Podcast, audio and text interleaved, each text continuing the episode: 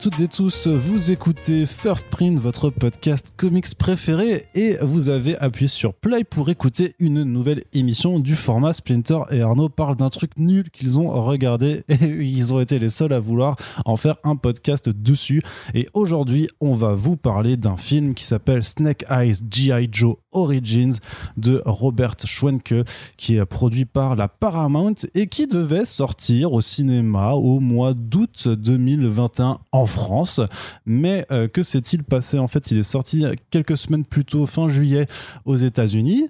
Il a fait, je sais pas, il a fait moins de 10 millions de, de, rentrées. Euh, au box-office, sachant qu'il en a coûté 88. Du coup, euh, la, branche française de Paramount a préféré attendre un petit peu, puisqu'en France, à ce moment-là, bah, il y avait tous ces trucs de passe sanitaire qui avaient fait chuter la fréquentation des salles de cinéma. Et ils ont annoncé également qu'à partir de maintenant, et eh ben, en fait, ils allaient tout simplement arrêter de faire des films pour le grand écran et qu'ils allaient se concentrer sur, la sur la plateforme.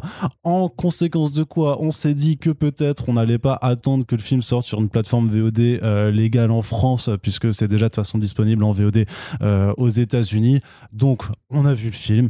Et avec Splinter, on va vous en parler un petit peu, puisqu'il faut savoir que les G.I. Joe, il y a aussi eu des comics, donc c'est un petit peu une adaptation de comics, un petit peu, le spectre est large. on avait juste envie de faire. C'est vraiment une excuse pour parler d'une merde. Complètement, complètement. Splinter, bienvenue à toi. Tu vas bien? Tout à fait. Tout à fait. Alors toi, tu m'avais dit que tu ne connaissais pas euh, la licence G.I. Joe, que tu n'avais pas joué avec quand tu étais gamin. Tu as été... Non, j'avais même pas les jouer de G.I. Joe. J'ai dû voir, euh, ouais, comme je t'ai dit, deux épisodes du dessin animé quand j'étais tout petit, c'est tout. Euh, mais je me rappelle que ça faisait, genre, ça faisait un peu rêver, mais je sais pas pourquoi j'étais passé complètement à côté. Et j'étais pas au courant du tout de l'existence des comics. Pour moi, c'était un truc hmm. comme, comme Transformers, en fait. Euh, sachant, que le Transformers a aussi eu des comics. Ouais, mais a hein, posteriori. Parce que là, ce que tu me dis, c'est qu'en fait, il y a eu des comics à peu près en même temps. Ouais, c'est ça, dans, les, euh, dans, les années 80, en fait, parce que quand tu regardes euh, au niveau des, premiers comics G.I. Joe qui avaient été notamment publiés chez Marvel, en fait, c'est juin 82 que tu as G.I. Joe, A Real American Hero, qui est numéro 1. c'est vraiment c'est très, très, très patriotique, quoi, qui sort, alors que les, les Toys bah, sont apparus aussi voilà, en, 1982. Donc, c'est un peu le genre de, de projet qui était fomenté vraiment pour avoir des figurines, des histoires qui étaient racontées à côté puis après, bah, c'est parti effectivement en série euh, d'animation. Euh, il y a eu des jeux vidéo aussi euh, beaucoup. Il y a eu deux films justement qui étaient sortis bah, il y, a quelques années. Et là, justement, Snake Eyes G.I. Joe Origins, en fait, c'est une tentative de reboot euh, complète de, la franchise, hein, puisque le personnage de Snake Eyes avait déjà été aperçu, euh, et celui de Storm Shadow aussi avait été aperçu dans les précédents films, euh, donc incarné par d'autres acteurs. Et là, vraiment, on essaie de faire, en fait, par le prisme de Snake Eyes, qui est un personnage hyper populaire de la licence, en fait, une sorte de, de, de, film d'origine après de l'équipe, de, de ce qu'elle va devenir. Et donc, je vais commencer tout simplement par te poser une question très simple, Maître Splinter. Qu'as-tu pensé de ce film? Tout simplement euh, bah, je l'ai regardé en plusieurs fois en faisant des trucs en même temps. Déjà, voilà, euh, la vraie expérience de cinéma. Ouais, en fait, voilà. Hein. Pour essayer de, de respecter l'œuvre au maximum. Mais euh, non, bah après, même le parcours, je n'étais pas au courant que ça avait, que ça avait sonné le, le glas pour les sorties ciné de Paramount. Ce qui, ouais, bah, c'est un ensemble de circonstances. En binôme avec l'échec d'Halloween en festival. C'est ça, ouais, c'est ça. D'accord, ok. Bah ouais, donc ça veut quand même dire qu'en France, genre euh, Paramount, c'est, enfin, le cinéma français peut sortir euh, les méchants, mais pas Snake Eyes. Donc c'est dire que le niveau de Snake Eyes est vraiment, vraiment. Après c'est pas la même, c'est pas la, c'est pas la même boîte. Et puis il y a les, méchants. Oui, mais ça veut dire que dans la réalité, c'est ça, tu vois. Dans la réalité, c'est ce qui se passe. Dans la réalité, c'est ce qui se passe. Big up à ton pote Mouloud Achour, du coup. bah écoute, euh, c'est en fait, j'ai, j'ai pas trouvé ça atroce non plus. Non. Mais euh, c'est, c'est plus que ça a aucun intérêt. En fait, ça fait très film euh, d'action des années 90 qui passe sur, sur RTL9, en fait, tu vois. Mais au, au goût du jour, enfin, tu vois, avec les moyens, les effets spéciaux de maintenant et, et même le casting un peu folklore, parce que même quand t'as la bah, la seule représentante des G.I. Joe dans le film. Ouais. Je sais plus le nom du personnage. C'est euh, Scarlett et euh, c'est elle est incarnée par euh, Samara Weaving. Voilà et même là en fait Samara, Samara Weaving c'est une meuf qui est abonnée en fait au rôle comme ça. Soit au truc d'action pure, soit au truc un peu un peu horrifique. Un peu d'horreur, ouais, beaucoup d'horreur. Enfin, tu vois, ça fait vraiment série B, ouais, série B presque assumée parce que malheureusement ils se prennent beaucoup trop au sérieux sur des trucs qui sont ridicules en fait. Mais euh, donc ouais, moi c'était un peu ça, ouais, série B du dimanche, euh, qui est étrangement anachronique en fait. Mais Dans quel sens tu, dans, à quel moment tu trouvais que ça se prenait, euh, ça se prenait trop au sérieux en fait Déjà, euh, toute l'origine story de Snake Eyes, c'est euh, en fait c'est l'épisode de Lost où t'as l'origine story de Sawyer parce qu'il veut se venger du mec euh, qui a arnaqué sa famille ou sa mère ou je sais pas quoi. Et effectivement, c'est presque la même scène en fait. C'est-à-dire que il me semble que quand Sawyer dans Lost, euh, il rend un service euh, aux, mecs euh, chelous de l'île, les autres, et en échange, les autres lui livrent justement Sawyer Senior, qui est donc pas son père biologique, mais qui est le mec à qui il a emprunté le nom. Parce que c'était déjà un escroc, et c'est comme ça que Sawyer, l'autre, est devenu un escroc aussi. Et bref, il veut juste se venger de ce mec-là. Et il a aussi euh, une sorte d'objet fétiche qui était en fait euh, une lettre que lui avait écrit euh, quand il était gosse et que l'autre s'était barré avec tout leur fric. Il Mhm. avait écrit une lettre donc euh, à cet homme-là, là où l'autre a gardé les dés. C'est- très très proche. Et même s'il y a plein de trucs que tu peux reprocher à Lost, en fait, la, la scène était vraiment beaucoup mieux dans Lost. Parce que là, en plus, quand il retrouve le mec, il n'y a pas d'intensité. Le mec, c'est un pauvre homme de main Ouais, c'est ça. avec un accent russe, je crois, ou je sais plus quoi. Voilà, puisque le film s'ouvre en fait voilà par le, le- le traumatisme, parce que Ouais. chaque héros doit avoir son traumatisme, et celui de Snake Eyes en fait, c'est que euh, bah, son papa s'est fait tuer euh, sous ses yeux, enfin presque sous ses yeux, mais voilà, son papa ça a Ouais. été assassiné par par un type, et donc euh, ben euh, 20 ans plus tard, on retrouve donc euh, euh, donc Henry Golding qui incarne euh, Snake Eyes, euh, qui est en train de faire des euh, combats clandestins, euh, et euh, il est recruté euh, par des yakuza euh, de du coup c'est de la baie de Los Angeles. euh, voilà, c'est cela euh, pour voilà pour euh, bah voilà parce qu'il est fort en, en- en baston et euh, justement l'appât du gain c'est de lui dire si tu m'aides à faire ce que j'ai envie de faire et ben je te donnerai euh, l'homme qui a tué ton père et bien entendu bah c'est euh, le leitmotiv euh, incroyable de- du film sachant qu'en fait qu'il y a après d'autres trames, euh, puisque justement c'est quand même un film qui, et ça faudra lui reconnaître, va vraiment puiser dans le lore et notamment dans tout ce qui avait été installé dans les comics par euh, le créateur euh, des, des- des personnages Lariyama, qui en plus avait participé à la promo, donc ils essayaient vraiment de faire genre ouais nous on pense aux comics, on les a lus, tu vois, et on essaie de faire. Donc euh, parce qu'on va rencontrer euh, justement euh, à, à cause d'une rixe en, en- en fait Snake Eyes va rencontrer donc euh, Tommy, euh, Tommy qui est l'un des représentants euh, du clan euh, Arashikage. Et euh, c'est là en fait que euh, Snake Eyes va avoir une autre opportunité, c'est-à-dire être formé par ce clan pour devenir justement un membre de ce clan dont on te Ouais. dit que depuis 600 ans quand même au Japon c'est un peu qui font la loi, qui sont incroyables et Super tout. ninja, en fait. Ça, les super ninja et donc bien sûr bah, il va falloir passer des rites d'initiation et tout ça et puis les deux trames vont un peu s'entremêler puisque euh, bah, les objectifs des yakuza d'un côté et du clan Arashikage en fait bah, sont euh, complètement euh, fondamentalement opposés autour d'un d'un artefact légendaire pas du tout un, un MacGuffin quoi un truc à récupérer qui permettra après de faire euh, voilà, des, des, des explosions solaires et tout ça. Donc euh, en, en soi un chemin euh, pas forcément balisé je trouvais au niveau, au niveau de Mhm. l'intrigue. C'est à dire qu'il y a des choses auxquelles tu t'attends forcément. Genre c'est vrai que si ça si vraiment en termes d'origine story si tu te concentrais que sur le, le côté je vais être le, le, le meilleur ninja des, des Arashikage ce serait quand même ultra ultra vu. Et t'as quand même effectivement des, des, des- les sous-intrigues secondaires ou enfin le fait que les, plusieurs intrigues se mêlent qui permettent d'apporter d'apporter un peu plus de on va dire de, de rythme à la, à la narration. Je sais pas ce que t'en ce que t'en penses là-dessus? Ouais, ouais, ouais, bah, parce que t'as effectivement t'as tout l'arc autour de Tommy et son némésis à lui qui devient le méchant du film. Mm.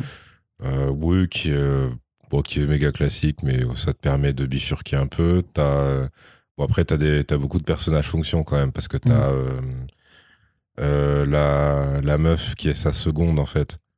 oui c'est Akiko Voilà, Akiko. joué par Haruka Abe Euh, Akiko, bon, ce qui est cool, c'est que du coup, ils ont pas de romance, en fait. Bah, ils c'est- essayent un petit peu sur la toute fin euh, parce qu'à un moment ils sont en train de se parler, ils se font un vieux regard et là t'as Samara Weaving justement qui arrive qui fait ah je voulais pas faire Ah oui, comme ça tu vois. et Ouais, donc il fait il- Samara Weaving qui a le pire raclement de gorge euh, possible. Ouais, ouais. Donc, tu, tu, je crois qu'ils ont quand même essayé un petit peu, mais après, c'est aussi classique. C'est ouais, la meuf, elle est tra- traditionnelle, elle veut pas qu'il y ait un étranger qui rentre dans le clan, donc elle Ouais, va l'espionner, elle va capter qu'il fait des bails et tout ça, puis elle, puis elle va tomber amoureuse un petit peu. Ouais, voilà, c'est ça. C'est méga classique. Mais non, mais je, je disais ça pour Samara Weaving parce qu'il y a une autre scène, en fait, où elle utilise son raclement de gorge. En fait, c'est son coup spécial. Elle utilise son raclement de gorge pour faire euh, appel à la meuf qui est son ennemie, mais, mais tu sais, elles sont obligées de s'allier. Ah oui, la baronesse. euh, Voilà. Et euh, elle fait le même, en fait. C'est vraiment un truc très, très appuyé, mais que les méchants n'entendent pas. T'as que. Son ultra, Ouais, sais son. pas, c'est pour ça, c'est peut-être une technique de G.I. Joe, tu vois, je sais pas. Mais en gros, ouais, t'avais ça. Euh, bah, du coup, si on est sur euh, les méchants, donc voilà, t'as le, le chef du clan adverse. Kenta. Qui est, qui donc, voilà, veut juste le pouvoir. hein, c'est vraiment le truc classique. C'est vrai qu'il est assez, il est assez, enfin, il est, c'est, veux dire qu'il est moins que binaire en fait. C'est qu'il est, euh, Ouais, il a ouais. une seule direction en fait. C'est un seul truc. Bah, il a ça. Et- Et, euh, non, il a le côté, euh, je m'allie avec des méchants plus puissants que moi, donc Cobra, qui donc est l'organisation terroriste. opposé euh, au. G.I. Joe depuis toujours, etc. etc. Et, et ouais, il fait effectivement ce que tu dis, c'est-à-dire que vu qu'il est, euh, il est unidimensionnel, bah, Ouais, en ça, voilà. euh, il, forcément, dès qu'il touche son artefact, il dit à la meuf de Cobra, bah du coup, maintenant j'ai plus besoin de vous, donc je vais partir tout seul. Et enfin, tout est, voilà, c'est ouais, c'est vraiment le mec qui suit sa ligne et tout. Après, c'est marrant sur la fin quand t'as justement euh, le truc très euh, surnaturel. Et Ouais. surnaturel parce que le film s'en bat les couilles de l'expliquer, mais c'est que en fait, c'est pas un chef de clan, mais une chef de clan. Euh, Mhm. Le clan des. Arashikage. Arashikage, voilà. La, la boss, en fait, c'est la daronne de Tommy. Ouais. Donc, c'est une femme et c'est une vieille femme. Mais elle se bat avec des, avec euh, des éventails. Ouais. Et en fait, elle égorge 15 mecs à la seconde.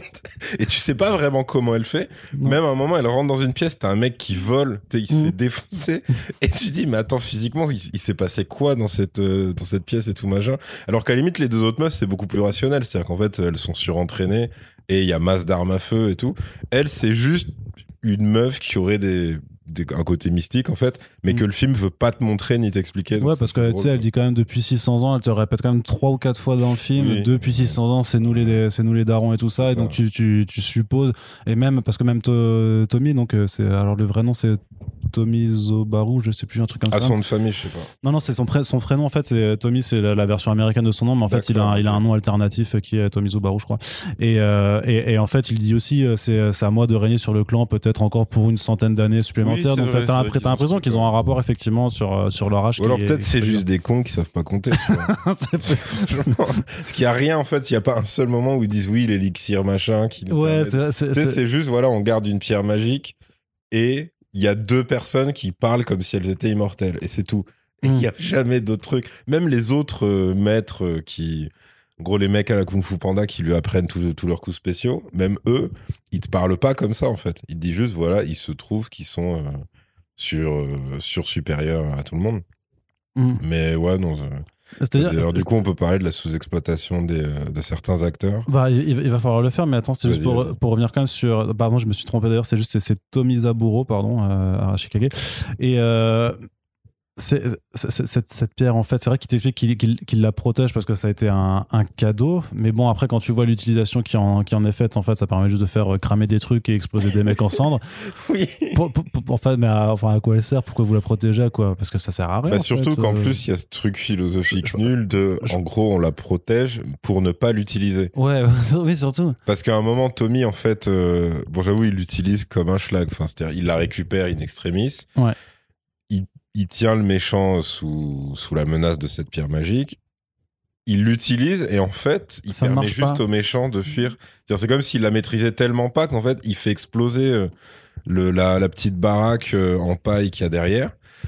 Il fait faire un vol plané au mec et en fait, c'est tout. Le mec crame pas Non, et, il lui a offert une issue de secours. Ouais, c'est ça, ça lui permet C'est vraiment la loose absolue pour Tommy ça. à ce niveau-là. Effectivement, t'as sa daronne qui le regarde et qui fait bon, donne-moi la pièce. C'est vraiment trop une merde. Et après, ouais, t'as vraiment ce truc de bon bah du coup tu seras. euh, Ah non non, c'est lui non, c'est lui qui s'est- qui s'auto-exclut. Elle lui dit juste tu vas pas régner.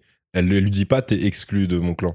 Non, mais bah ouais, mais après. il- Après, ouais, c'est un truc de euh, déshonneur total, quoi. Oui, c'est ça, parce qu'il dit. euh, bah attends, c'est. euh, je sais pas, c'est lui, il veut le pouvoir. Enfin, c'est quand même Bah, clair- c'est clairement. son fils, quoi, c'est Oui. l'héritier. Donc clairement, elle lui dit non, tu, tu seras jamais euh, à la tête de ce clan. Donc ouais, mais elle lui dit pas dégage, tu vois. C'est lui tout seul qui fait Ouais. bon, j'en ai marre, puisque c'est comme ça, je m'en vais. Ce qui est très téléphoné, parce qu'il a, il a déjà subi plein de trucs en fait, et il était toujours en mode non mais c'est bon en fait. Tout pour l'honneur du clan, tout pour le truc et tout ça. Puis à la ça. fin, t'as un Tout revirement. pour le gang. C'est ça, tout pour le gang. Et à la fin, il fait juste un revirement parce que t'as, je sais plus, t'as, justement, t'as, t'as un des maîtres qui lui fait non, mais rappelle-toi que t'as juré de euh, servir le, le clan toute ta vie. Ouais, c'est ça, c'est ça. Et il fait non, en fait, moi je sers personne, tu vois, genre ultra viriste d'un coup, genre, ouais, moi je, je n'écoute que moi et tout, je suis, euh, y a ça. ni Dieu ni maître. Et, et tu fais, bah, c'était pas du tout ta philosophie pendant les 1h50 qui ont précédé, donc qu'est-ce qui s'est passé Mais surtout qu'il euh, avait une vie de merde aux États-Unis. Si tu compares son Mais, euh, statut. mais c'est euh, mais c'est dans ça aussi, le- c'est vrai que t'as un vrai changement au départ, parce qu'effectivement, à la base, c'est un mec qui. Un petit boss. Bien sûr, il était, il était à la cool. Bah, il Mais ça avait rien à voir avec ce qu'il est au Japon en fait. C'est ça, parce que en fait, il était vieillement infiltré justement dans les ça. groupes de, de Yakuza, mais qui s'occupent de, de dévider des poissons et de, et de mettre des flingues dedans pour les faire passer en fait. euh, Ouais, c'était le plus bas niveau du trafic. C'est ça, c'est ça. Il, était, il a priori, c'est juste un, un semi-supérieur, c'est euh, c'est un chef de chantier en fait. C'est c'est- vraiment Ouais, tu c'était un peu ça. C'est un peu de chantier. Et puis en fait, effectivement, quand t'arrives au Japon, tu fais, mais en fait, euh, ouais, t'es le, le, le- le- le numéro 2 en fait du clan le plus important et tout ça. C'est qu'est-ce que tu t'es abaissé il a à un super jet privé qu'on voit du coup deux fois. Ouais. Bah ça coûte du budget hein, quand même aussi Bah oui, de faire, ça, euh, de faire des plans en, en jet privé quoi. Donc euh, donc voilà, tu voulais parler un petit peu des, des acteurs qui sont Bah sous-exploités ouais, parce que c'est vrai qu'on a quand même un casting euh, qui nous vient pour beaucoup de euh, pas mal de, euh, bah, de, de- de séries ou de films d'action Mmh. et donc des gens qui sont supposés savoir se battre. En même temps, bah, c'était aussi un peu le, le- le principal intérêt quand tu fais un film qui s'appelle Snake Eyes parce que Snake Eyes c'est un personnage donc de ninja, de super ninja hyper entraîné, donc il sait se battre avec des sabres, avec ses poings et tout ça. Donc les bandes annonces aussi essayent un petit peu de miser l'action en disant voilà ça va être votre blockbuster d'action de l'été, vous allez voir ça va mettre des tatanes et tout ça. Deux mois avant Shang-Chi justement, euh, c'est nous qui allons euh, Ça un peu, ouvrir ça le fait bal. très combat d'infirme Shang-Chi versus euh, quoi. Parce que t'as des trucs qui Non, vont pas je- dans les deux films, mais Ouais. de manière très différente en fait. ouais c'est ça. Mais, t'as quand même des points communs. Tu vois, par exemple, le truc de Sawyer qui est pompé euh, probablement inconsciemment, tu vois, pour l'origine story de Snake Eyes. Mm. C'est comme, tu vois, quand, quand ils ont réécrit le mandarin pour que ce soit le père de Shang-Chi, je pense qu'ils se sont pas rendus compte qu'ils écrivaient juste le, le Ra's al Ghul de Nolan, en fait. Hmm. Bah, c'est très exactement, c'est la même chose. J'entends- Bah, le de pas. Nolan, Ouais, euh, genre le Liam Neeson, quoi. ouais, ouais, ouais. C'est un mec qui est à la tête d'une organisation qui agit dans l'ombre, Mhm. euh, qui est branché ninja et compagnie, dans sa formation en tout cas, et euh, qui, alors, il a pas le côté magique parce que t'es chez Nolan, mais si, mais du coup, eux, ils ont collé l'immortalité, qui est effectivement du Ra's al Ghul de la BD, dans Wenwu, dans Shang-Chi. Et il a ce même rapport contrarié avec celui qui, qui verrait en héritier idéal, qui en fait euh, lui dit Mais non, parce que t'es méchant, donc moi je vais te Ouais. combattre. C'est quand même très exactement Batman C'est d'accord, d'accord, quelqu'un comme ça. Sauf qu'il n'y a pas une question de. de Il n'y a pas des dragons magiques. Il y a pas de, non, et puis il n'y a pas de vrai lien biologique entre, entre euh, Ouais, non, sûr, et, Bruce Wayne, Ouais, pour, le coup. Quoi. Je vois le, le parallèle. Même tu peux dire que le l'espèce de, de, de sourd muet là qui, qui est super stylisé mais qui Ah, Death, euh, Deathbringer, ouais. Voilà, bah ça c'est leur Bane, tu vois. Oh, Bah Bane il meurt comme une merde. hein. ouais, mais c'est mais il a, mais il a, il a une écriture et il parle. Et Bon, il a après un si tu veux tu il fait- fusionnes avec Razor Ce Fist et là ça fait vois. Ouais, non, je te- je t'arrête tout de suite. Bah, voilà. Après ce qui est cool c'est que Snake Eyes ils ont pas fait euh, dans leurs promos euh, réseaux sociaux ils ont pas fait euh, un hashtag avec une emoji tête de chinois comme Shang-Chi l'ont fait. Parce que Shang-Chi ils ont arrêté, ils ont arrêté très vite je crois de l'utiliser. Non, non, il existe toujours. Ah hein. ça existe encore Ah oui, bien sûr. Mais parce Bah, que pour eux, c'est pas une tête de chinois, c'est juste la Ouais, tête de littéralement une tête de chinois. quoi. Non, mais c'est Samu Liu, quoi. C'est... Ouais, mais c'est encore plus insultant parce que là, ça voudrait dire que les mecs, ils ont même pas modélisé le gars. Ils se sont pas fait chier, ils ont pris une tête, ils l'ont colorié en jaune, ils lui ont fait des petits yeux, ils ont dit c'est Sam Liu. Donc c'est encore pire. hein. C'est vraiment encore plus Istra en termes de promo. Je suis pas dans le département marketing de, Ok. de Marvel. En tout cas, ouais, j'ai pas l'impression que Eyes, il soit, euh, tu vois, illustré dans cette espèce de, de fausse posture. Euh, Genre, on Pro, respecte à mort euh, l'Asie. truc- Non, mais etc. non, mais c'est pour C'est ça. clairement que c'est dans G.I. Joe, il va y avoir des ninjas, un mec qui va devenir méchant, un mec qui va devenir gentil, ça s'arrête là, tu vois. Non, mais ils s'en battent les couilles de toute façon parce que il- déjà- enfin, c'est quand même quelque chose qu'on avait noté dans, dans le podcast sur Shang-Chi, c'est qu'au moins ils faisaient l'effort pendant, je sais pas, Ouais, aller ouais. au moins trois quarts d'heure sur les deux heures du film, euh, d'avoir des gens qui parlent chinois en fait, euh, vraiment. Qui, Ah oui, vois. non, là, ils sont dans et, rien à et- là, et là le, le film se passe quand même pour trois quarts Au Japon. au Japon Ouais, ouais. et ils parlent tous un anglais plutôt impeccable et les rares fois où ils parlent en japonais alors soit je- moi je t'avoue j'avais les sous-titres euh, incrustés il y a marqué soit euh, shout in Japan tu vois c'est à dire qu'ils ont même pas pris le temps de de, de, de trucs et sinon en Ah, merde, fait et sinon euh, t'as vraiment des sous-titres incrustés vraiment en, en anglais mais tu sais avec des, des, des polices énormes en, en jaune doré là où euh, Attends, mais ça, c'était pas genre des fans qui avaient fait ça? Non non non ça c'est ça c'est dans le C'est vrai la version. euh, c'est la vraie version ouais. Ah ouais, ok. et en fait mais c'est après c'est c'est c'est aussi hérité Parce des que les des- trucs violets, c'est c'est- c'est les fansubs qui font ça normalement. Sais, les caractères modifiés et tout, machin. Ouais, ouais, ouais, non, mais je veux dire que euh, là, c'est pas, c'est pas du tout le cas en fait. C'est, euh, c'est incrusté à même. C'est, je veux dire, c'est pas un fichier de sous-titres à part en fait. C'est Ouais, incrusté non, mais je dans, comprends. dans mais du coup, ils ont pris le même. Et ça, euh, mais c'est, mais c'est un vieux truc des, pareil, des films d'action des années 2000 et tout ça, où quand des, parfois t'as des, des personnages qui s'expriment dans une langue étrangère, et en fait t'as le texte qui apparaît de façon ultra stylisée, tout ça pour faire un effet. Je sais, plus- je sais plus dans quel autre film à la con j'avais, vu ça il y a, y a pas si longtemps que ça, quoi. Dans, mais pareil, dans, dans des films d'action à la con où le mec parlait en russe ou en, ou en autre truc, et puis du coup t'as, euh, t'as les, t'avais les lettres qui apparaissent en super haut pour donner, je sais pas, de, l'importance à ce qu'il disait alors que fondamentalement ils disent pas grand chose d'important quoi et même quand ils parlent en japonais dans ce film c'est jamais pour faire quelque chose d'incroyable quoi Bah, déjà, il y a, il y a le fait que. Ah, mais si, ils ont leur astuce pour t'expliquer ça, c'est qu'en fait, dans leur clan, genre, ils sont pas limités aux japonais. C'est tu- Mm. c'est pour ça que t'as genre le vieux maître qui, a- qui est le Renoir de Candyman. ouais donc c'est Patman ça je Tu crois ouais, parce ouais. qu'en gros, il leur fallait un vieux maître aveugle, donc ils se sont dit ce sera forcément un Renoir. Parce que c'est les plus stylés dans les personnages de vieux aveugles. ouais C'est de Purée de Charles, c'est une charte. d'accord c'est pour ça. Mais non, mais sinon, il a strictement rien à foutre au d'un clan japonais. Surtout qu'on me dit, c'est un mec légendaire de notre clan. Tu fais, mais c'est-à-dire, comment il est c'est le blind master. Après pareil tu sais, en fait c'est que c'est comme mais c'est comme pour le hard master en fait. C'est juste c'est ouais c'est les figures de euh, du, du clan qui sont voilà repris Ouais, du lore ouais, et tout ça. donc ils ont dit vas-y on va les mettre dedans. Et effectivement après je sais pas si blind master est censé être Renoir dans, dans les histoires avant ou, ou pas ou s'ils ont ils ont transformé ça un petit peu pour euh, pour le film mais euh, et son rôle est très très euh, très Oui, limité parce que lui, c'est quoi C'est la, c'est la sagesse dans le sens. Le premier, c'est l'humilité, et en fait, c'est un trick façon Astérix aux Jeux Olympiques, en fait. ouais c'est un, un petit peu ça c'est bah, vraiment un truc nul. non mais ça c'est classique c'est euh, il faut que tu passes les trois épreuves pour devenir ninja euh, Ah non, je veux euh, dire le, spécifiquement la toute première épreuve avec le mec. ah oui avec le avec le, le Donc, en bol fait, c'est une astuce de gamin. oui C'est vraiment un truc enfantin, complètement con et tout. Parce que bon, en gros, c'est euh, le mec a un bol, comment- comment un bol rempli d'eau. comment exploiter Uwais du Ouais, c'est euh, ça. hmm. En fait, il a un bol rempli d'eau. Euh, ils ont tous les deux Les deux ont un bol rempli d'eau Voilà. plutôt. Et en fait, euh, l'élève, donc le héros du film, doit euh, choper le bol rempli d'eau euh, de Iko US, donc du maître, quoi, sans faire tomber le sien. Et donc, il essaye. Et oui, au bout du troisième essai, euh, c'est éliminatoire. Quatrième- Donc, au bout du quatrième- quatrième quatrième essai, essai, c'est éliminatoire. Donc, il essaye, il- forcément, il se mettre à l'amende quatre fois. En plus, avec le mec sans effort, enfin, c'est vraiment humiliant et tout. et là, il a vraiment le truc, et tu fais, d'accord, c'est vraiment. euh, c'est écrit pour des enfants, en fait. Mhm. Le mec en voix off se rappelle la consigne initiale, genre, ouais, oublie ton ego oublie ton ego, euh, embrasse l'humilité et tout.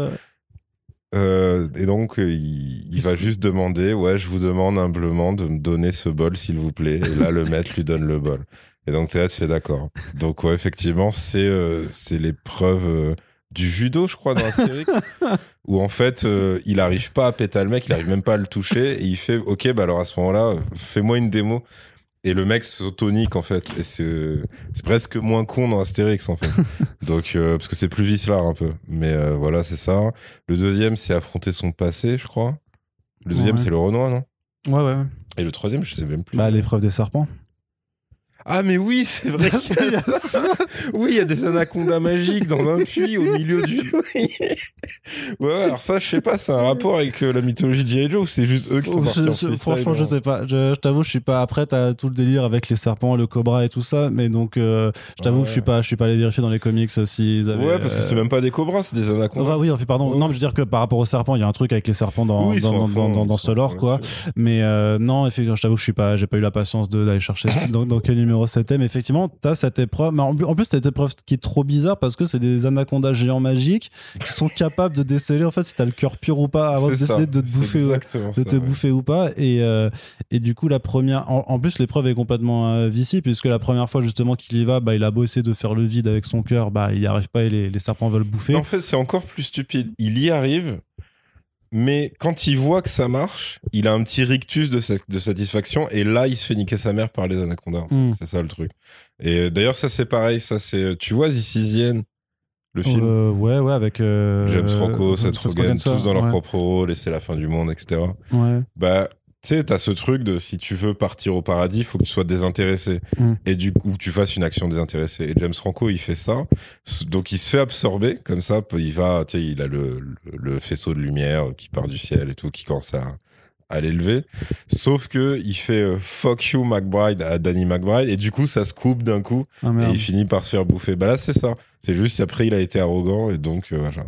Et donc évidemment, c'est pour ça que l'espèce de pauvre conne, elle était censée être amoureuse de lui parce que sinon le mec se fait bouffer comme une merde. Et donc là, c'est la meuf qui vient interrompre euh, le rituel ça, en le sauvant, etc. quoi. donc Akiko alors que pendant tout le reste euh, tout d'avant elle est censée être ultra méfi- méfiante euh, elle non, ils ont leur dialogue de merde où il lui dit à demi-mot qu'il a pas le cœur pur parce que euh, il a un truc triste ou sombre Mm. dans son passé. Et donc là, c'est la scène euh, switch de Akiko où Ouais, du c'est coup, ça d'un ouais, coup, du coup ouais Euh, je vois, elle est en mode, ouais, et, ouais, moi aussi, elle se met à lui raconter sa vie, et là, tu fais, mais ouais, qu'est-ce que c'est que ça?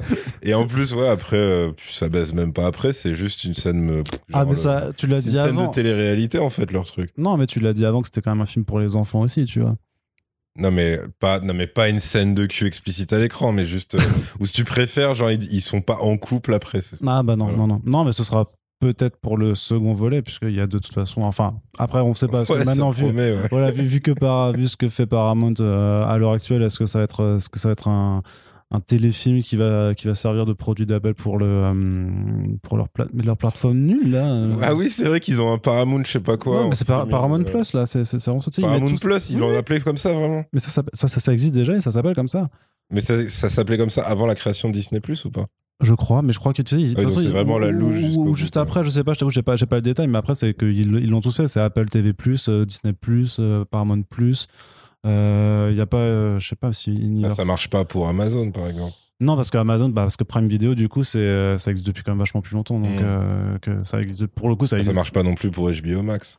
Hmm, non, effectivement. En fait, c'est juste les gens sans imagination qui font Peut-être, c'est ça. Bah après, euh, Disney, c'est le leader, donc euh, tu copies le leader, Mmh, et puis mmh. voilà, hein, grosso modo, c'est euh, c'est un petit peu comme ça. Donc, on revenait quand même un peu sur ces acteurs qui viennent des cinémas de- d'action et qui sont complètement Ouais, sous-exploités. euh, sous-exploité. parce qu'on avait dit quand même que. euh, alors, déjà, Tommy, celui qui joue Tommy, Tommy. voilà, Andrew, Andrew Koji, qui est dans la série Warrior, alors c'est ça? Alors ouais, en fait, euh, Warrior, c'est une série qui... euh, Il y a que deux saisons pour l'instant. Euh, je saurais plus dire, je vais me planter. J'ai l'impression que ça a commencé vers euh, 2017-2018. Et en gros, c'est euh, par euh, le créateur euh, showrunner euh, de la série Banshee, donc qui était une série de méga bourrin, concrètement. Mhm. C'était c'était pas autre chose que ça. C'est 2019, hein, Warrior. euh, Ah ouais, bah je sais pas pourquoi, je, Ouais. je le voyais plus vieux. Et, euh, et donc il, il s'est dit, euh, si je veux continuer à faire, une, à faire au moins une série aussi, euh, aussi dure, aussi violente et aussi, euh, ouais, aussi euh, Bourrine. bourrine dans l'action, on va dire, ouais. Euh, il faut que il faut, il faut que je trouve un prétexte en fait. C'est-à-dire qu'il faut parce qu'en fait Banshee c'est quand même un gars qui sort de prison dès le premier épisode, même pas dès le premier épisode, dans les premiers dans les premières 15 minutes du premier épisode, tu comprends que le héros de la série donc sort de tôle euh, et donc était un vrai gangster et tout machin. Euh, il va dans un bar, il ken la serveuse directe, euh, sauf que il, était plus ou moins suivi par des mecs qui en ont appelé après lui. Donc il arrive à se barrer par la fenêtre. Ensuite, il va dans sa planque, mais il est toujours suivi. Il se casse in extremis euh, en faisant tout exploser. Là, il atterrit dans un bar dans une petite ville. Et, euh, et là, il y a une embrouille dans le bar. Le shérif, le nouveau shérif de la ville se fait tuer. Lui, il tue euh, les mecs qui ont tué le shérif. Il usurpe euh, l'identité du shérif. Et c'est ça le point de départ de la série. C'est qu'ensuite, c'est ce mec, le shérif de cette petite ville. Une petite ville où il y a donc des gangsters indiens, des néo-nazis, des gangsters renois et à peu près euh, tous les gangsters que tu peux imaginer qui transitent euh, par magie par cette petite ville en fait. Du coup, c'est la série avec Anthony Starr qui joue euh, Exactement, Homelander exactement. euh, dans. c'est ça qui l'a fait vraiment euh, connaître. Et donc voilà, euh, c'était c'était que des prétextes à des combats et des fusillades tout le temps, tout le temps, tout le temps. C'était super jouissif, mais c'était ultra bourrin. Sauf la dernière saison que j'ai pas vue parce que tout le monde m'a dit que ça avait plus rien à voir et que ça se prenait trop au sérieux, que c'était une vraie enquête. Ce qui n'a aucun intérêt dans un univers comme Banshee. Et donc le mec de Banshee a dû se dire, ça en fait, euh, j'aurais plus le droit de le refaire, en tout cas pas de manière aussi gratuite. Donc il me faut une excuse. Et donc son excuse, c'est je vais adapter euh, des textes écrits euh, par Bruce Lee. Sauf que c'est vraiment une excuse. C'est-à-dire en gros, Bruce Lee, à un moment de sa vie, il a écrit un truc qui parlait de d'i- d'immigration chinoise euh, à San Francisco, apparemment, ou juste d'immigration chinoise. Et donc, c'était l'histoire d'un mec qui est lui-même un combattant et qui arrive en Amérique et il lui arrive plein de trucs.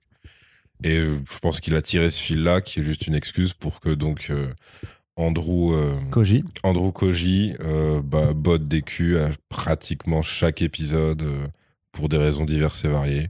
Mais effectivement, il y a un sous-texte qui est un peu plus historique. T'as l'immigra- l'histoire de l'immigration chinoise sur la côte ouest et plus précisément San Francisco. T'as euh, les rapports difficiles avec les autres, euh, les autres immigrés qui, qui sont arrivés avant, notamment les Irlandais. T'as, euh, et surtout, tu as la guerre interne euh, dans l'immigration chinoise, parce qu'ils sont contrôlés par différents clans. Enfin, contrôlés, ils sont à la fois protégés et exploités par différents clans, c'est plutôt ça. Et voilà. Donc, et donc, ce mec est le rôle principal et il joue plutôt très bien. Et il se, évidemment, c'est c'est un bête de combattant. Enfin, tu, tu, tu crames parce que qu'il a soit pas, soit très peu de moments de doublure parce que Ouais. les plans justement sont pas du tout euh, tirés par les cheveux. Tu, tu vois bien sa tête, etc. Pour le coup, lui, il est pas trop sous-exploité. Lui, c'est le seul qui, à peu près, c'est juste qu'il a une histoire inintéressante. Mais en Mm. vrai, ses combats sont pas trop dégueux et euh, on lui fait jouer plusieurs trucs. C'est juste que le mec, bon, lui, effectivement, il- alors il est pas unidimensionnel, mais lui, pour le coup, il est binaire, quoi. C'est-à-dire, il a, euh, je suis au service du clan et j'ai une revanche à prendre sur machin. Ouais, Et ça s'arrête ouais. là. Et il a son truc de. On est des frères de sang parce que tu m'as sauvé la vie. Donc Ouais, forcément, à la fin, je me tournerai truc. contre toi. Parce que j'imagine que les mecs qui ont, qui ont écrit ça sont juste euh, des fans de Mortal Kombat et qui voulaient Scorpion contre Sub-Zero, quoi. Que c'est quand même très exactement. euh, Mais après, je je je t'avoue que j'ai pas l'historique de Mortal Kombat de quand ça origine, mais après, il y a, il y a toujours ce truc, effectivement, de, de toute façon, du, du ninja noir et du ninja blanc, ça, euh, du coup, vois. qui, qui, qui s'opposent en, en permanence euh, bah, depuis, les, depuis les années 80, parce que j'imagine que c'était les trucs à. Mais c'est vrai que si Cool. on fait le truc des couleurs, ça voudrait dire que Mortal Kombat arrive après. Parce que Mortal Kombat, c'est quand même le ninja jaune contre le ninja bleu. Donc c'est vraiment le truc que tu fais quand t'as pas le droit au noir et blanc, en fait. Je t'avoue, je- C'est- Ou alors c'est juste que t'es un mec joyeux dans la vie, mais euh, Ouais, non, c'est. euh, Écoute, je vais... Mortal Kombat, le premier film Mortal Kombat, c'était 95. ah, mais mais faut, mais il y a- faut regarder les ouais, jeux vidéo, remonter au quoi. tout premier jeu. Ouais, ouais. en fait. Écoute, écoute, j'ai regardé pendant, Mais pendant ouais. qu'on continue, mais après, voilà, il y, avait déjà dans les, dans les précédents films aussi, t'as vraiment ce, ce ninja noir et ce ninja blanc qui sont opposés. Justement, le fait est que le ninja qui est tout Chacun en noir. moto, bien sûr. Ouais, Avec et- une moto assortie. oui, bah oui. Pour histoire d'être discret, parce que c'est quand même des mecs qui t'expliquent que, tu vois, c'est les, les maîtres du camouflage et tout. Dès que tu les vois sortir, justement, de, de leur petit château, euh, le château du clan, ils font n'importe quoi. C'est-à-dire que c'est des courses-poursuites euh, avec un camion au milieu. Enfin, tu sais, c'est des trucs où, en fait, bah, concrètement, là, c'est des mecs qui ont vu Matrix 2, quoi. Ouais, et encore, ouais, qui te font une version Wish du truc parce ouais, que très oui. c'est, Déjà parce que euh, c'est mal éclairé, c'est de nuit parce Ouais. qu'ils n'avaient pas le genre pour faire Et tu, plus. et tu vois, et tu vois, ouais, tu vois pas grand chose. Hein, Non, non. Et puis même, il y, a des- y a des ellipses, en fait. C'est-à-dire Mm. qu'à un moment, t'as concrètement le personnage de Akiko qui dit euh, allons l'aider. Et là tu fais ah merde c'est vrai que ce combat il est toujours pas fini ça fait 10 minutes. Mais vu qu'on avait skippé on était dans le château. Et tu dis ah ouais non le con il est toujours accroché comme ça. Et, et il se bat avec ses jambes contre des mecs de Cobra. Juste juste vous l'avez zappé parce que vous savez pas vraiment filmer ça. Et donc effectivement t'as ce truc où euh, où ouais, ils interrompent le combat, tu vas ailleurs, tu reviens, le combat est pas Ils le, terminé. font, ils le font, mais ils le font constamment, et Ouais. notamment sur la fin où t'as pas mal de combats qui sont à plusieurs endroits. Effectivement, t'es en plein milieu d'une scène d'action, je sais pas, t'as... mais c'est limite parce que même, même tu sais, quand, euh, quand les trois nanas font l'alliance, donc quand t'as la, la baronesse, euh, t'as Scarlett et t'as la, Oui, la oui. chef qui décide de faire une alliance. Avec le plan de rôle de dame quand même. Ouais, Ils se permettent ce plan incroyable où t'as la, la vieille, euh, du, la chef du qui clan se met au milieu. qui se met au milieu, qui déploie son épouvantail et t'as les deux Qui de chaque côté avec, euh, elles ont une calage chacun ou, ou un. Uzi ou un truc comme ça. Et effectivement, elles sont un peu de trois quarts et tu fais putain, ouais, en fait, ils ont pas honte quoi, ils y vont à fond. Ouais, ouais, bah, c'est pour ça moi je pense qu'il y a, Ça, c'est- il y a un potentiel plaisir coupable, c'était complètement explosé devant le film en fait. Ouais, je pense. je- Tu dois reconnaître des trucs tellement idiots et tu dois te dire putain, ce dialogue, ça veut rien dire. Ouais, ou même des choix d'angle, de façon où tu fais, mais ça, ça pareil sur, sur les combats où t'as plein, t'as, plein de moments dans les combats où en fait, euh, tu vois juste Andrew Koji ou euh, Henry Golding en fait qui agite les bras dans, le- dans, dans tous les sens avec ses, avec ses, leurs faux sabres et les gens autour euh, se tombent en fait, et juste, Alors, juste ils tombent ça, et, et mais t'as aussi le. pas d'où ça sort. hein. T'as aussi le péché originel des, des combats mal filmés, c'est-à-dire que c'est chacun son tour. C'est-à-dire que t'as 10 mecs qui peuvent être autour d'un seul mec. Au grand max, il l'attaque à deux, quoi. Tu vois, et t'as t'as l'arrière-plan avec des mecs qui font des gestes. Tu sais pas trop pourquoi. Mais ouais, ouais, ouais. c'est juste enfin, pour le coup il figure quoi vraiment, Ouais, c'est ouais, c'est de la vraie figuration. C'est juste ce qu'on est en train de faire. Et chaud, mais je crois que le pire, le, le pire passage, euh, c'est quand à un moment, as, vers, vers la fin, tu as un affrontement justement entre euh, bah, Snake Eyes et euh, le, le grand donc le grand méchant qui est euh, Kenta, euh, où en fait, euh, où il fait ouais, frappe avec honneur, je sais pas quoi, et du coup, il lève ses deux bras en arrière pour euh, attaquer, et l'autre, il fait juste comme ça, tu sais, il le plante juste Oui, sous le les- plante, sous ouais, l'épaule, mais, mais genre trop nul, mais et tu fais, mais c'est enfin, il y a, il y, a, il y a zéro intensité, il y a pas, il y a pas de moi, c'est genre, enfin, D'accord, il y a rien qui explique qu'il survive totalement à, à une lame qui avait l'air plantée dans son cœur. Parce que moi, je m'attendais grave au plan. Bah, je, crois, je crois pas qu'elle Oui, est mais pas dans fait- son- les, les- je sais pas plus au niveau Ah de, de trucs. Oui, après. En fait, c'est juste que Kenta est nul. Mais oui. Genre, le mec était persuadé de lui avoir mis planté euh, mais en la fait, lame lui a- dans il- son mais un vieux, mais un vieux coup. Le mec, il a touché l'aine comme une merde, il lui a ça. un, genre un bout de pec et puis ça s'arrête là. Quoi, Surtout qu'il pense lui mettre un coup de, de, de Yakuza alors qu'en fait c'est un, c'est un vieux coup de chlasse, tu vois, c'est un truc contre Ouais, euh, dans, une vieille ruelle trop Ouais, nulle, tu vois, c'est même pas c'est même pas grandiloquent. Enfin, quand tu es censé être avec des je sais pas des, des, des vrais combattants. euh. Mais donc Andrew Koji c'est euh, c'est pas le pire, tu disais dans, dans la sous-exploitation. Ouais, non, parce alors. que du coup, vu qu'il a quand même plein de scènes et que même s'il est binaire, il a le côté. euh, bah, C'est-à-dire, en gros, il joue. Hmm. C'est juste qu'il joue un seul truc. Il est dans une seule émotion tout le temps. Enfin, non, il est dans deux émotions.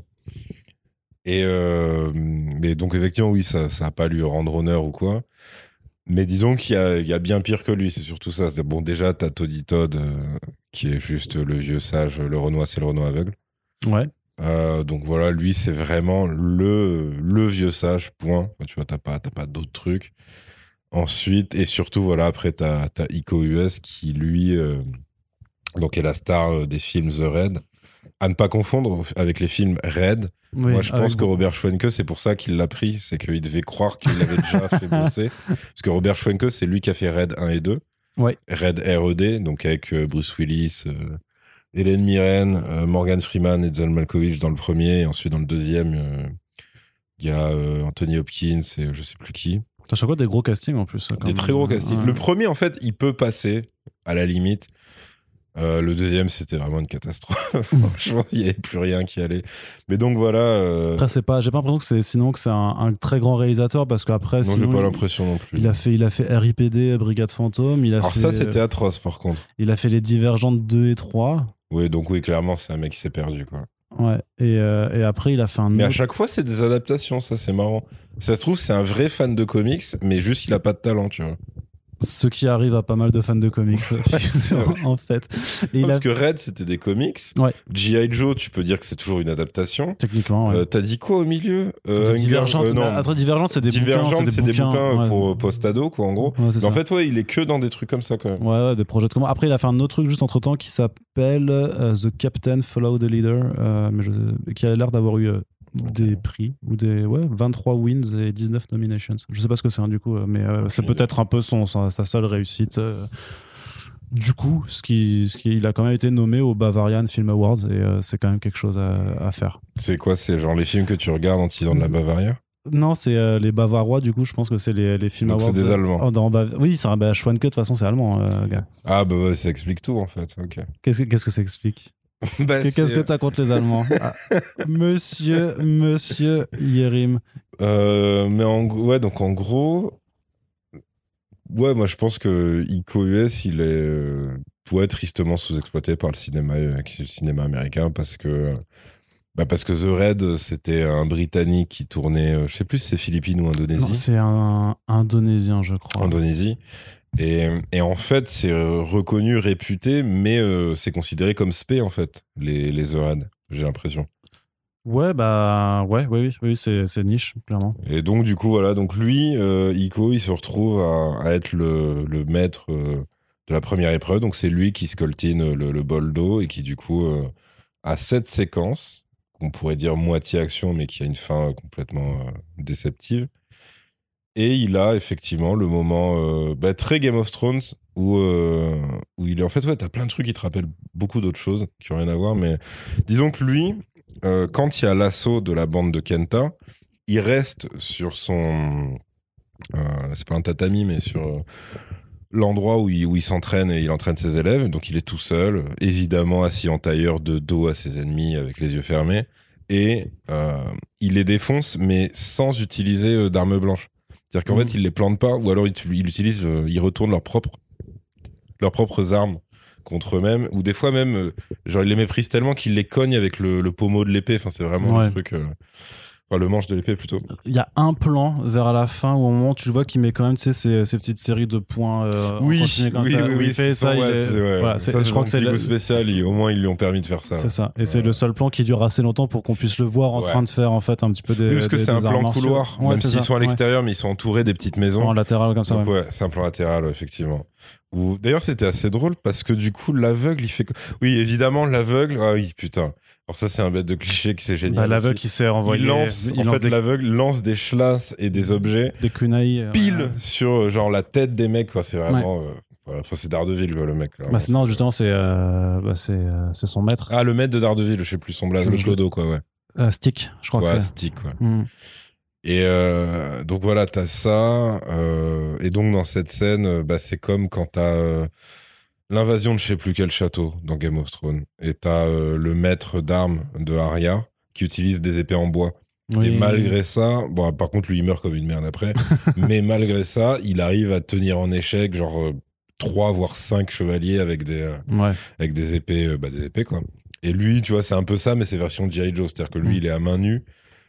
Il y a minimum 10 mecs en face de lui qui sont surarmés. Parce que, ah oui, parce qu'eux, ils ont aussi des armes à feu, normalement. Oui. Mais clairement, contre lui, ça sert à rien. juste, tu sais que le mec va te niquer. C'est juste une question, voilà, c'est c'est toi, euh, toi et ta chance, euh, mais c'est une question de temps, quoi, tu vois. Hmm. Donc ouais, t'as ça. Qui est sous-exploité? Bah, J'aimerais te dire que la baronesse est sous-exploitée, mais apparemment, son seul, euh, le seul fait d'arme de l'actrice, c'est de jouer Tokyo dans Casa des Papel.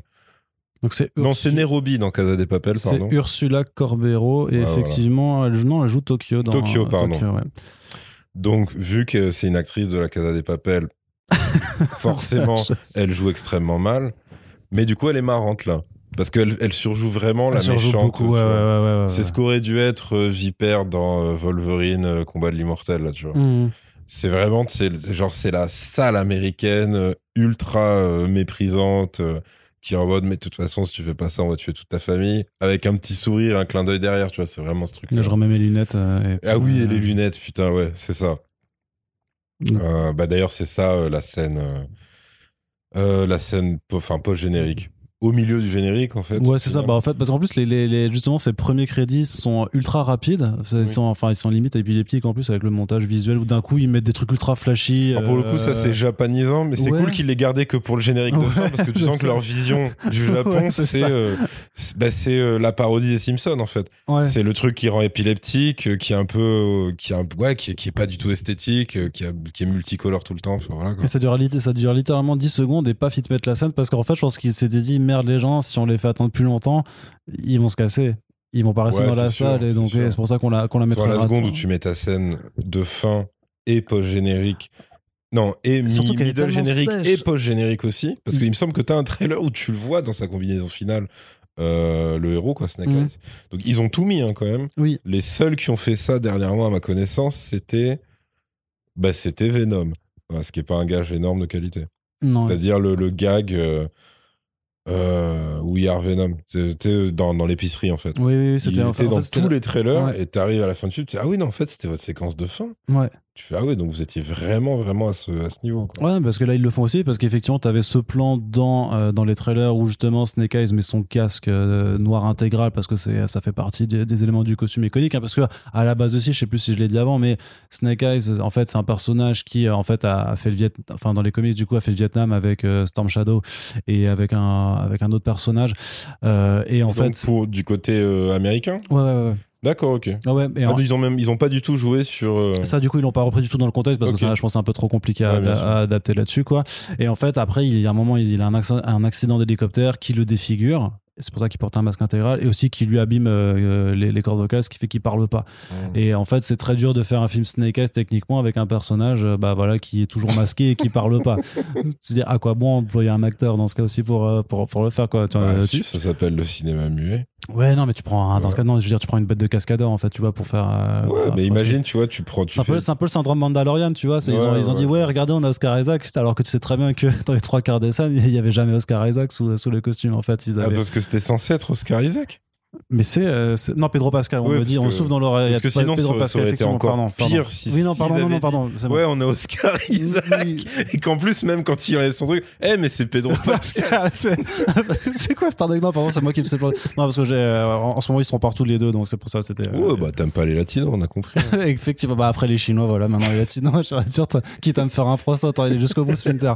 Euh, pardon, ouais, non, mais voilà, vu que c'était jamais Pedro Pascal en fait sous, le costume, limite, tu vois. Ouais, ouais, ouais, Donc là, ils auraient pu, si, si c'en était, si, vraiment tenu au concept, ils auraient très bien pu dire, ouais, regardez, il y a un Golding dedans, et en fait, tu fais, ah, bah, en fait, non, c'était pas, c'était pas lui. Mais donc voilà, ça, ils, ça, ils ne l'ont. euh, Après, ça peut être un concept de film révolutionnaire. Genre, tu fais The Artist, sauf que c'est Snake Eyes. c'est pas. ça- n'a aucun sens. Bah, C'était C'est- juste un mec qui parle pas, mais qui tue des gens. Non, il fait des... Du coup, non, je pensais que c'est un ninja qui fait des claquettes, du coup, tu vois. Ça peut aussi être un... peut bah, à être- tous les coups, les ninjas savent faire des claquettes. Ah, ça, ils sont habiles et tout. Oui, c'est ça, c'est certain. Mais, mais, mais donc, du coup, il met ce, ce plan avec ce casque et tout ça qui montre vraiment le personnage et tout ça. Et euh, tu l'avais vu dans les trailers justement pour tapater Ouais. là-dessus. Et sauf qu'en fait, ouais, il intervient pas au milieu, je sais pas, parce qu'il récupérait son costume après avoir passé l'épreuve des, des, des anacondas, machin. Euh, non, c'est le dernier, c'est limite, c'est l'avant-dernier plan. C'est l'avant-dernier Ouais, ouais. plan, c'est ce plan qui remonte un peu vers son visage, justement, il met son casque, il se fait tchic tchic tchic comme ça sur, sur sa gueule. Et le tout dernier plan, c'est il, il part juste du château à moto mais c'est sec. C'est Ah ouais, super bien sec, sûr, ça ouais. dure 3 secondes et, et ça coupe comme ça. Et il y a- Parce qu'à la limite, tu pourrais faire un, un, un travelling arrière, tu vois, enfin, où tu, tu le vois s'éloigner sur une Oui, route ou bah, je sais en pas gros, quoi. juste savoir Mais filmer, quoi. Ouais, Mais là, c'est ça. non, ils en ont rien à mais c'est ça, c'est que même pour ça, ils s'en battent les couilles. Il faut, faut vas-y, c'est bon, t'as 3 secondes sur la moto, allez, vas-y, déjà, balance le générique. même l'amorce de suite, c'est quand même le truc le plus paresseux possible. C'est parce que, ok, donc le mec tape sa crise de nerfs qu'il aurait pu taper, en fait, euh, pendant X années avant, Donc, ouais, Storm Shadow, ouais. Storm Shadow. Tommy. Il se casse euh, énervé, en menaçant tout le monde, et en particulier Snake Eyes. C'est ça, il lui fait la prochaine. Il, fait, il, fait- il lui dit quoi Il lui dit, ouais, en gros, tu me dois toujours euh, ta vie. ouais, tu m'as offert ta vie, donc euh, la prochaine fois qu'on se voit, je te la prendrai. ouais, je te la prendrai et tout. Et, mais le truc, c'est que ça fait très euh, enfant, genre, genre, je vais revenir à la sortie, mais là, je- là, je peux rien faire parce qu'on est en classe. Là- et le mec, ça, s'en va énervé, genre, Hmm. Je t'attends à la sortie, ouais, c'est ça. Et parce que clairement, tu vois, t'as tout le monde qui le regarde extrêmement consterné. Même, euh, enfin, sauf Snake Eyes parce qu'il a un peu un, un reste de, de- d'affection pour lui et tout. Mm. Mais, euh, enfin, tout le monde est très dépité de son attitude, tu vois, c'est assez calamiteux. Bah, il a Personne ne, personne ne pense à le suivre. Et genre, le lendemain, on te fait comprendre que, ouais, euh, il faudrait quand même que t'ailles le suivre et le récupérer et le surveiller pour voir ce qu'il fait parce qu'il nous fait très très peur quand il est comme ça. Et tu fais, ouais, en fait, il suffisait de fermer la porte, quoi. Ouais. Il suffisait de fermer la porte, d'empêcher le mec. A priori, il a récupéré son jet privé aussi. Mm. Enfin voilà, et il va faire ce qu'il veut. Alors que jusque-là, on t'expliquait que tous les membres du clan sont tracés, enfin, etc. Mais parce bon, que t'as- voilà, t'as ça, t'as les- moniteurs où justement ils arrivent à suivre euh, tout, tout Oui, le monde ouais, à chaque fois, surtout le- même quand ils sont en moto, t'arrives à avoir des euh, les, les signaux avec la, la ville qui s'affiche et tout ça. Donc normalement Oui. les, les- les- les gens sont, c'est vrai que ne, ne, ne peuvent pas s'échapper quoi. Ouais, bon, après, c'est marrant, ça donne la- l'espèce de naissance de Storm Shadow. Bah pour le coup, ouais, c'est juste ce con dans un avion, dans un jet privé qui dit à la baronesse. euh, Alors déjà, ce qui est drôle, c'est quand même le mec dort avec une lame dans la main, puisque en fait, euh, de base, il est. Enfin, tu sais pas s'il dort, s'il médite, parce que c'est leur grand truc, mais en gros, t'as vraiment ce truc de. Il est assoupi. Elle, elle lui. Enfin, il reconnaît sa voix, quoi, parce qu'elle lui fait. Un... Elle est déguisée en hôtesse, parce que, ah oui, la baronesse, elle a un humour de merde, donc en fait, à chaque Ouais, fois ouais, qu'elle ouais. apparaît à un vieil endroit, elle a une espèce de cosplay nul à chier pour soi-disant se fondre dans le décor, sauf qu'elle change jamais sa tête. Donc ça sert à que dalle. Mais donc là, elle est en hôtesse dans, dans son jet privé. Euh, donc lui, euh, la crame évidemment, vu que la meuf est devant lui, elle lui parle. Et là, en fait, il, il se lève même pas, mais genre, il se lève à demi et il a déjà son schlass de préparé ouais, ouais. qui lui fout sous la gorge et tu fais d'accord. Donc c'est, ouais, on va, on va en être là, quoi. C'est un cliché à ce point.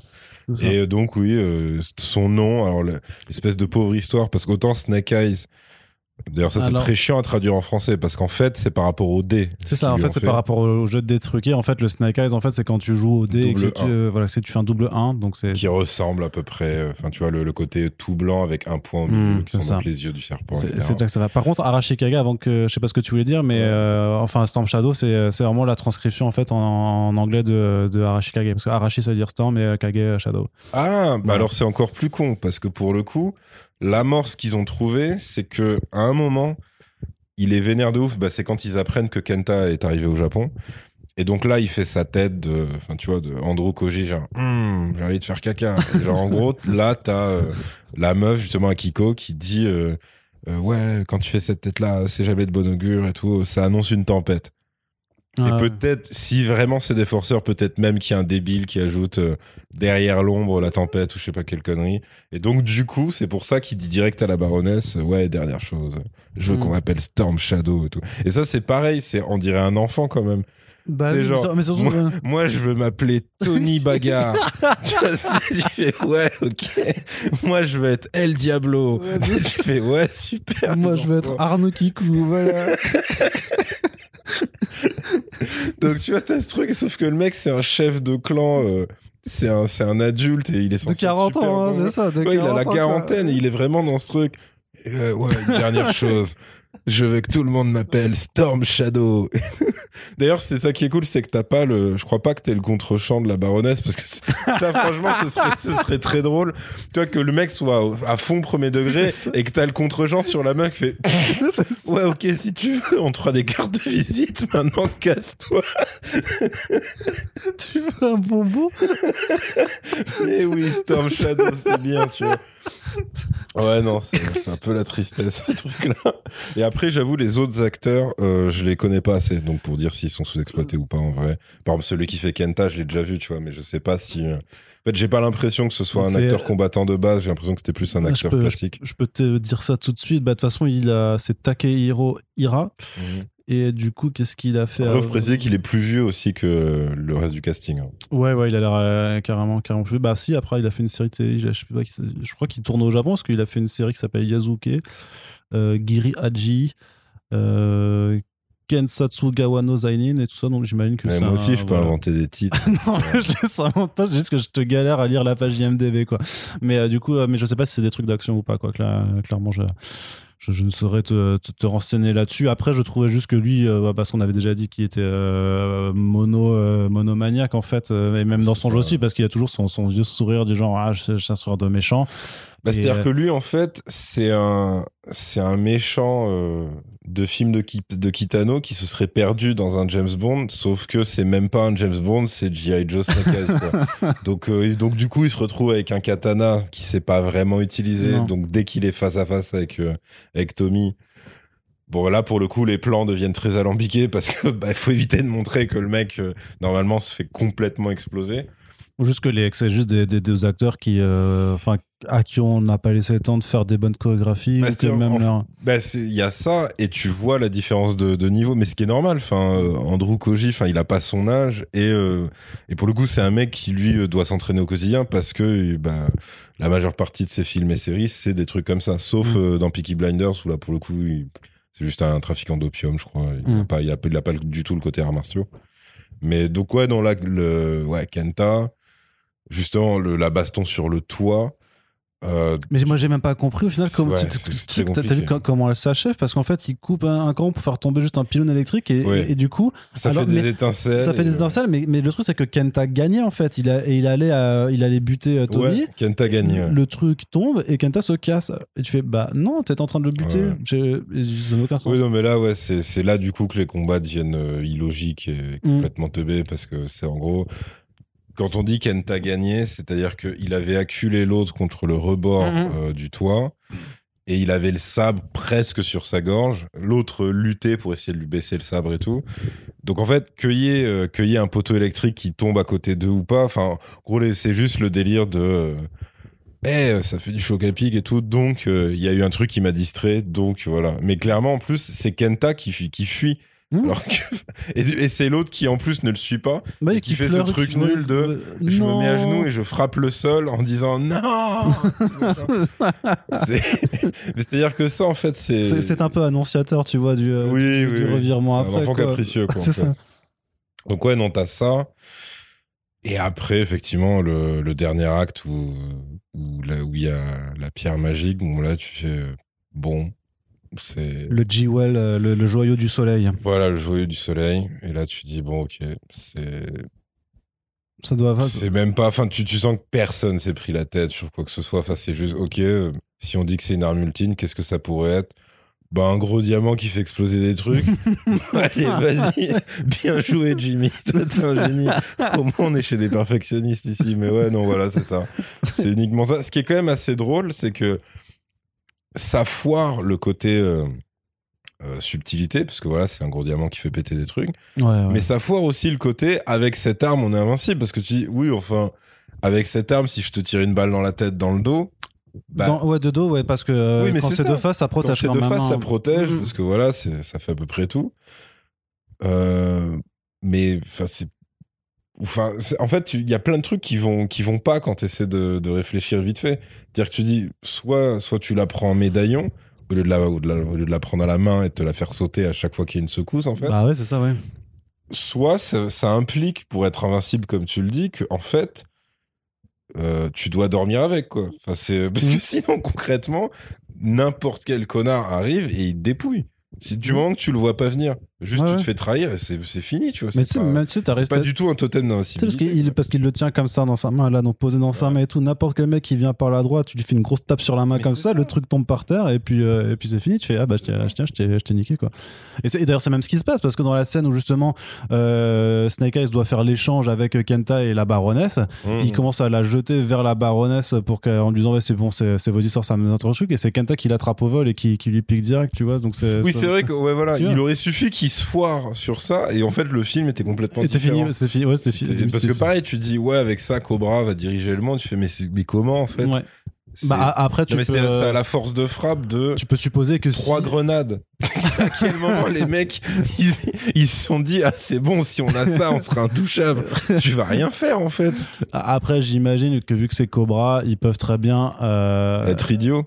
Oui, non, mais weaponiser le truc, tu vois, enfin en faire euh, Ah un oui, machin, tu vois, ouais. c'est-à-dire inclure la pierre de ce truc dans un gros canon. en gros comme Red Skull avec euh, ses armes à partir de la pierre d'infinité. oui, voilà. Non, mais voilà, vraiment- après, c'est un artefact magique à la con, euh, Oui, oui, comme tous les artefacts magiques à la con. Tu mets ça dans un gros canon et puis ça va faire des méga rayons laser. Ouais. Tu peux détruire Coruscant et puis voilà. Moi, je pense que si ça avait été, euh, tu vois, je sais pas. euh, euh, Enfin, si Kenta il avait été plus malin, en fait, euh, je pense qu'il, euh, bah, il soit il aurait essayé de la bouffer ou de se la mettre dans le cul. Comme ça, il est vraiment intouchable, tu vois. Mais comment tu l'utilises?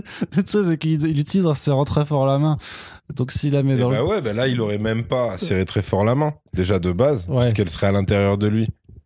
Ouais, il doit, très- il doit juste serrer très fort les fesses et ça fait pas, Ouais, non- c'est ça, ça fait pas une posture ça. très, de, très euh, Bah, déjà, charismatique de super aurait un quoi, bouclier invincible tout le temps, déjà premièrement, et ensuite, c'est lui qui, qui dirigerait un peu plus précisément ces trucs, tu vois. Parce que là, en fait, le truc, c'est au pifomètre total ce qu'il fait. Oui. C'est-à-dire que clairement, le mec, des genre, il pointe un truc, et tu dis, ouais, mais attends, c'est, enfin, c'est pas du tout au millimètre près ce qu'il vient de faire. C'est-à-dire que dès que, dès qu'il doit assassiner quelqu'un en particulier, il- c'est inutile. Il le fait pas, mais surtout qu'il le fait jamais Il parce que notamment jamais. quand il se retrouve face justement à la dirigeante là. Si, il le fait. Il le fait une fois. Euh, c'est ça qui est super con. Il le fait une fois en démo Oui, oui, oui. sur un de ses hommes de main. Là, il Oui. peut le faire. Mais dès qu'il arrive sur ses ennemis, il arrive plus du tout à le faire. Genre, il juste, il défonce des murs et des trucs. Et quand il, alors, tu près, tu peux dire, c'est peut-être pour faire durer le plaisir avec la vieille, tu vois. Ouais, ouais. Mais non, mais, Mais, justement, euh, parce que justement, il brûle le mur à droite, puis à gauche, puis derrière elle et tout, pour lui Ouais, faire. c'est vrai que ça fait quoi, très. euh, Alors que techniquement, bah, t'as juste à te concentrer, tu l'as fait exploser, puis c'est. Enfin, parce que Bah, c'est ce qu'il veut à la base en plus. c'est ça. euh, C'est ça. très rare. Donc c'est méchant de merde. Ouais, ouais, tout ouais. simplement, clairement, tout simplement méchant de merde. Je vais voir un dernier point avec toi parce qu'il y a quand même un truc moi qui je trouvais était no- pas non plus trop mal quand même. En tout cas sur lequel il y avait un effort, c'était un peu sur les décors et sur le, production design. Je trouvais que notamment bah, le, château euh, Arashikage était pas mal foutu, que euh, que la salle qui abrite la pierre avec tous les lampions jaunes et tout ça, je trouvais qu'en termes de photographie, tu vois, euh, truc, il y avait quand même des, euh, des trucs qui rendaient pas trop mal, non Ouais, bah pour le coup, ouais. Alors en fait, ils ont, ils ont, ils ont triché sur un truc principal, c'est qu'en vrai, si tu regardes bien, le film est presque, euh, alors c'est, il se déroule presque entièrement euh, dans dans le domaine du clan euh, Arashikage, en fait. ouais. Et, euh, et je pense que c'est pour ça que les décors sont pas dégueux, c'est parce qu'en fait ils en ont un seul, donc ils, ont pu un décor un minimum le chiader, Ouais. bien le choisir euh, en amont, Je pense et pas petit- faire des trucs trop bâclés. euh, Parce que les petits parcs de forêt et les- le parc intérieur, ça, je pense que c'est- du naturel, tu vois. Alors pas- pour le coup, du coup, j'ai même hein. pas vu les localisations de tournage ou quoi, donc je Ouais. sais pas ce qu'ils ont fait, tu vois. A priori, Je pense que c'est au Japon, ça. ils ont ils ont pu quand même aller au, minimum à Tokyo, tu vois. Mhm. Ce serait un peu abusé s'ils avaient même pas fait, fait l'effort de faire ça. Euh, surtout que voilà les, les trucs euh, entre Japon et USA, c'est euh, c'est ultra simple pour eux de tourner là-bas. Ouais. Donc euh, je pense qu'ils ont dû se le permettre. Bon, par contre, les plans de Tokyo en tant que tel, alors là, oui, c'est là, on est dans Tokyo Drift, quoi. C'est vraiment, c'est l'américain qui bâcle ses plans, qui dit bon, Tokyo, c'est quoi? C'est un truc plongé dans le noir avec des trucs qui clignotent. Ouais, ça, des néons. Et on va partout, suivre là. un mec en moto. Et, et voilà, et à un moment, il va aller dans une ruelle. Mais donc voilà, c'est ça. Par contre, effectivement, ouais, leur, euh, leur château, leur domaine, ouais, il est, il est pas dégueu et tout. Mais c'est clair que les mecs, ils ont le décor euh, américain de base, deux plans dans l'avion, Ouais. le domaine et les plans Tokyo Nocturne. Et c'est tout, en fait. Il y a, absolument pas de... Ah si, t'as euh, le... Quand ils appellent euh, Samara Weaving, euh, bah, il y a effectivement son quotidien à elle qui est... bah, une meuf de G.I. Joe qui, qui est plus ou moins... Enfin, qui est pas invincible, mais qui, voilà, qui, qui défonce des, mercenaires, quoi, on va dire. Mhm. Donc ouais, t'as ça, quoi. En, en termes de localisation, ils, sont, euh, ils ont commencé à Vancouver, puis ils sont allés au Japon, et notamment bah, le château qui est utilisé pour le domaine Arashikage, c'est le Kishiwada, c'est le château Kishiwada. Ok, donc c'est un vrai truc. C'est un vrai, un, un vrai château. Il y a un autre palais ou un autre euh, temple qui s'appelle le Engyoji. Euh, c'est un, un- enfin un ensemble de, de- de bâtiments euh, près, de, le- près de la montagne, donc qui est aussi utilisé effectivement pour, pour ça. Quoi. Donc c'est, mais c'est pour ça que ça rend plutôt pas mal en fait, parce que c'est des décors naturels au final et que ça. Bah, forcément, ça rend toujours un petit peu mieux que quand euh, tout est filmé, euh, quand t'as San Francisco, San Francisco elle-même qui est modélisé sur des, euh, sur des fonds bleus avec juste un, un faux bus de, de Ah quoi, oui, tu vois, ce genre de truc quoi. Donc c'est, c'est pas exactement le même rapport.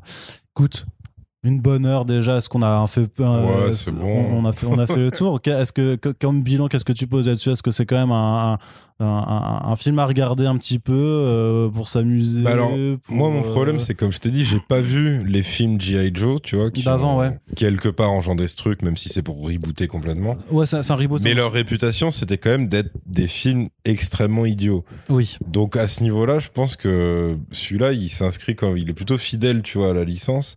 Et donc, euh, ouais, je pense que ouais, si t'es complètement éclaté, euh, tu peux, tu peux trouver du plaisir devant ce film à tous les coups, tu vois.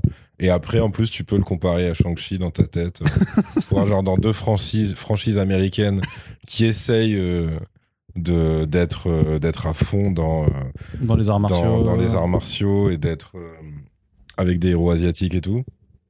Comparer les deux. Surtout qu'il me semble, Euh, Golding, il, il est, il est pas, c'est pas lui, genre le le rival de Peter Parker dans Far From Home?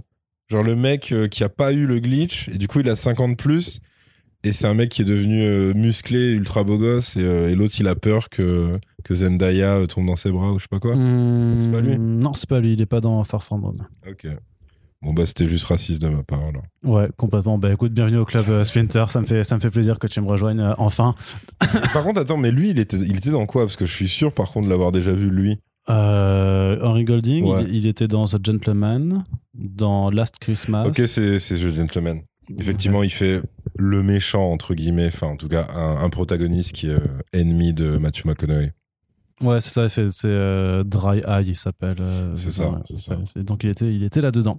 Ok, très bien. Bah écoute, un film à voir si vous êtes éclaté. Euh, a priori, c'est euh, Ouais, ouais, c'est le mon conseil, C'est le conseil ciné de Splinter. Je pense, que, je pense aussi que tu peux faire un jeu d'alcool en devinant les répliques à l'avance. Ouais. C'est franchement, ouais, c'est un film qui s'y prête beaucoup. C'est ouais, c'est c'est vrai. Ou même en anticipant certaines En actions, aussi, ouais, ouais. certains trucs et tout ça. Et dès que vous voyez un anaconda géant aussi, euh, un shot euh, systématique. Ah, C'est vrai que les anacondas qui sont le. Non, on peut pas dire Deus Ex Machina du combat final parce que le Oh, mec. complète. Sinon, Sinon, parce que en fait, il, il a des. Il a déjà complètement euh, pris, repris le dessus sur Kenta Hmm. quand, quand, quand, quand il le jette, tu vois.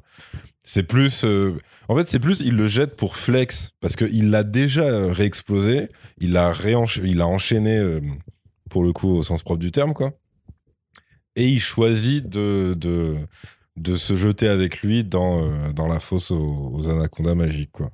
J'aime bien quand tu dis, c'est toujours la fosse aux anacondas magiques. Juste pour ça, tu sais que tu dois pas regarder ce film dans un Bah, état non, mais en après, fait. bah, là, c'est pareil. Pour moi, il y a, C'est pour ça. moi, il y a un clin d'œil. euh, Harry un clin- Potter et la chambre des sorciers. non, à des serpents dans l'avion.